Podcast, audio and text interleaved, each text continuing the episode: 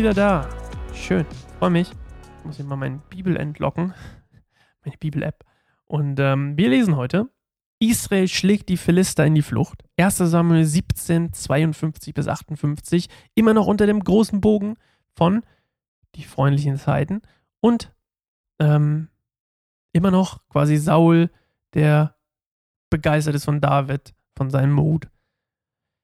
Jetzt aber bald im 18. Kapitel anfängt zu merken, okay, warte mal, der Typ scheint mir ein bisschen gefährlich für meine Position zu sein. Und ähm, womit er auch recht hat.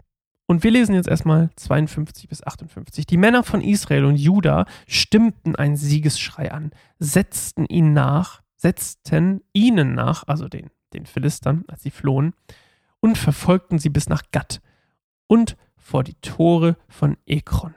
Auf dem ganzen Weg von Scharajim bis nach Gad und Ekron lagen die Leichen der toten Philister.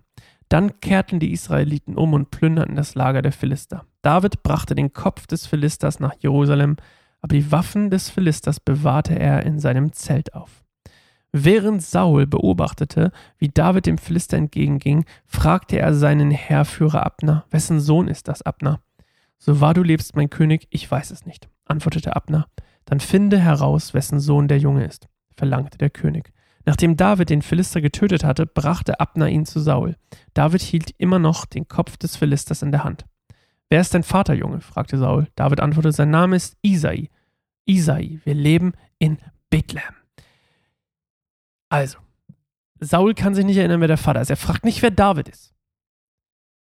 Manche sagen, es gibt hier Leute, die sagen, das ist schon das erste Indiz dafür, dass das ganze Zeug hier einmal ausgedacht ist. Oder von zwei Autoren ist. Oder von mehreren. Und das Ganze einfach zusammengewürfelt ist von verschiedenen Quellen und was auch immer. Ich tue mal so, als wenn ich denken würde, dass das nicht so ist, sondern dass das alles Sinn macht. Warum fragt er nach dem Papa? Naja, wahrscheinlich, weil er einfach vergessen hat, wer, wer der Papa ist. So, naja, der, der Hirtenjunge, der, der gut, der spielt Harfe, okay, wer, wer merkt, merkt sich da schon den Papa? Und erstmal, das würde ich sagen, ist das Erste.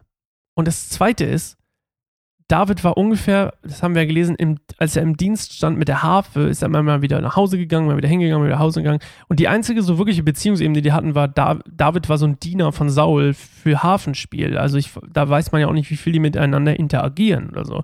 Das heißt, erstmal war der zwölf Jahre alt damals und jetzt ist es vielleicht ein paar Jahre später, vielleicht ist er jetzt 17, 18 so ungefähr, ist schätzungsweise das, was man sagt.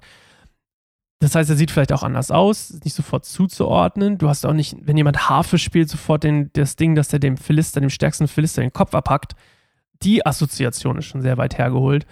Und ähm,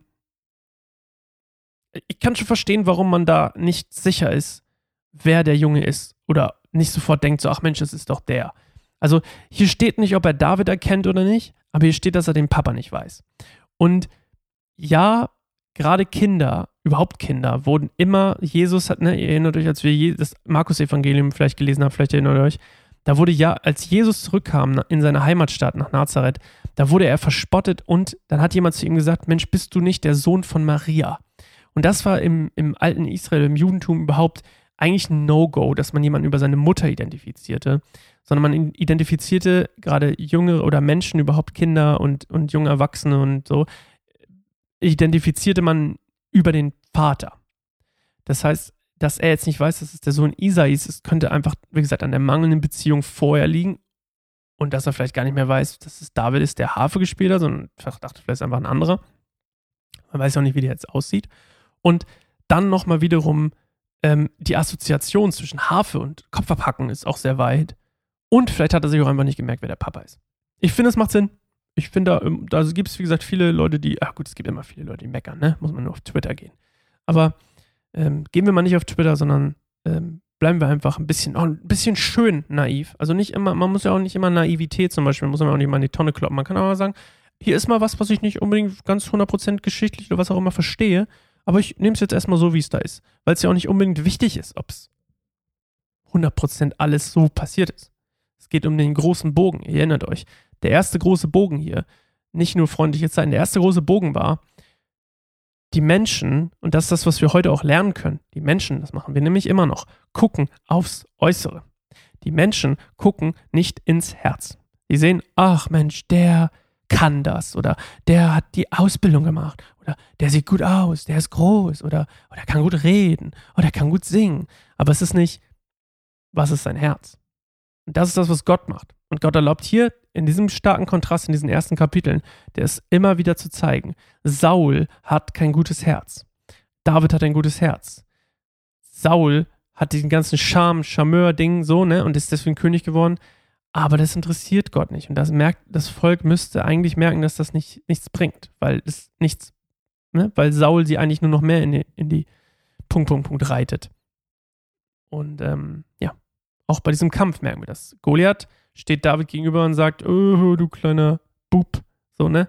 Aber auch wieder Äußeres, Äußeres. Also, was wir daraus lernen können, egal was für Details da drin stehen, guck nicht aufs Äußere, guck aufs Innere. So, okay. Bevor das hier ein Dating-Ratgeber wird. Ähm, wir hören uns morgen wieder zu einer neuen Folge. Ich mache jetzt keine Pause. Ich mache ja immer so kleine Blöcke. Ähm, das merkt ihr ja gar nicht. Und wir hören uns morgen wieder zu einer neuen Folge Bibelstunde Goldemund. Und diesmal heißt die Folge David und Jonathan werden Freunde. Wie schön. Tschüss.